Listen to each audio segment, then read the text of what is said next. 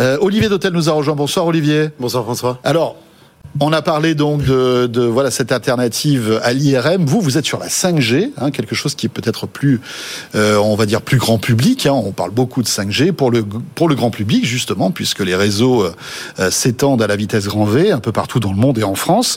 Euh, vous, vous êtes donc le cofondateur de Firecell. Vous serez, vous ferez partie donc de ce euh, de cette euh, de cette équipe qui va aller aux US. Vous, vous serez à Atlanta du 8 au 12 mai. Euh, Comment vous révolutionnez la 5G justement avec Firecell et qu'est-ce que vous allez proposer aux Américains là-bas?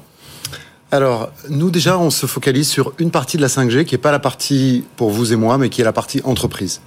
Alors, c'est ce qu'on appelle les réseaux privés 5G, oui. qui en fait sont des réseaux construits par des entreprises pour les, leurs propres besoins et qui vont leur permettre de connecter leurs machines, leurs robots, leurs véhicules, leurs applications de manière complètement sécurisée, voilà, comme dans le, une bulle. C'est le meilleur outil pour la transformation numérique de ces entreprises. Exactement. En, en, fait, on est vraiment, nous, un accélérateur de la transformation digitale et on a décidé de construire un petit peu de manière euh, assez folle un, un, une alternative à Nokia euh, ou en tout cas aux gros équipementiers qui existent sur le marché.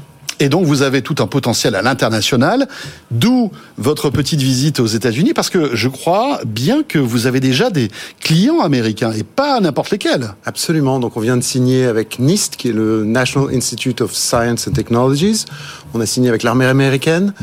Euh, et en effet, notre techno, elle intéresse partout dans le monde. Ce qui est intéressant, c'est que cette technologie, c'est un standard le, ce standard, il est utilisé partout dans le monde. Et donc, à part les fréquences qui vont différer d'un pays à l'autre, euh, donc qui nécessitent des éléments hardware qui sont effectivement adaptés à ces pays, nous, notre techno, elle marche partout.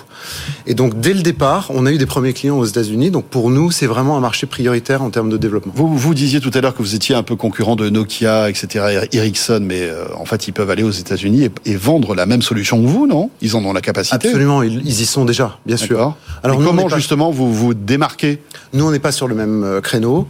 Alors, on se démarque de deux manières. La première, c'est que on a un composant open source. Donc open source veut dire que nos clients peuvent construire leurs propres briques par-dessus. C'est un gain de transparence. C'est d'ailleurs ce que ce qu'apprécient les gros clients comme l'armée américaine. oui. euh, le deuxième, c'est qu'on est complètement ouvert aux fabricants de hardware, notamment les fabricants d'antennes. Ça veut dire que nous, on va pouvoir choisir des fabricants qui viennent d'Asie, d'Europe et des États-Unis oui. et pouvoir les adapter Alors aux besoins que quand de nos je suis chez Nokia, je vais pas pouvoir avoir des antennes Ericsson.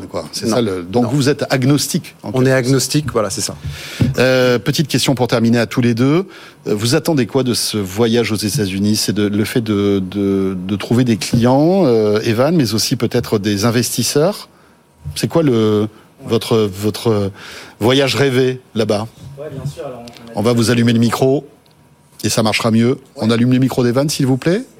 En deux Ouais, c'est bon. Ouais, ok, super. Donc ouais, je disais avec Olivier, on a des stades de, de, maturité qui sont très différents.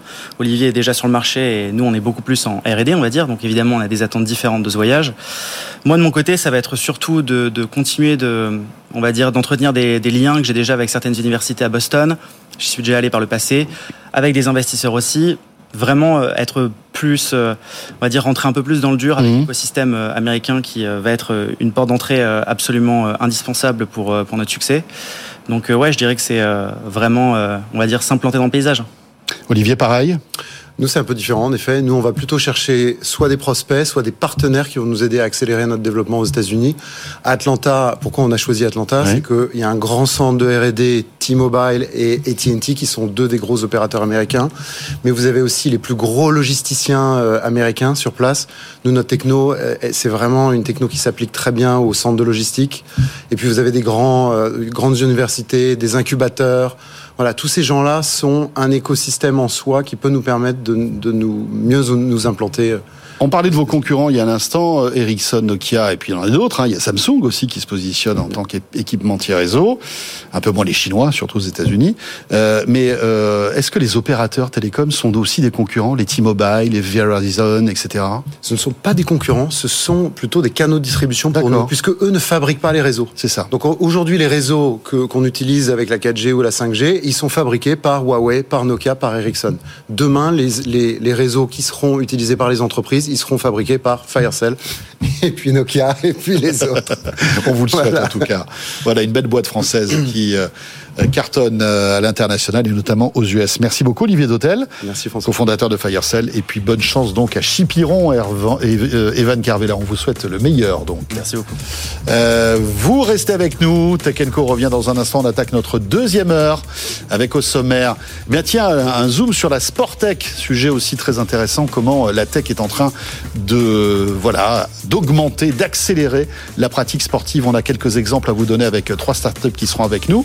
Et puis notre rendez-vous French Tech, comme chaque mardi soir, on a sélectionné pour vous deux startups sur un sujet porteur, la green tech. Je vous en dis pas plus. On va les retrouver dans, quelques minutes. Et euh, vous restez là. Dans un instant, c'est Frédéric Simotel qui me rejoint pour l'actu tech de ce mardi 14 février. À tout de suite.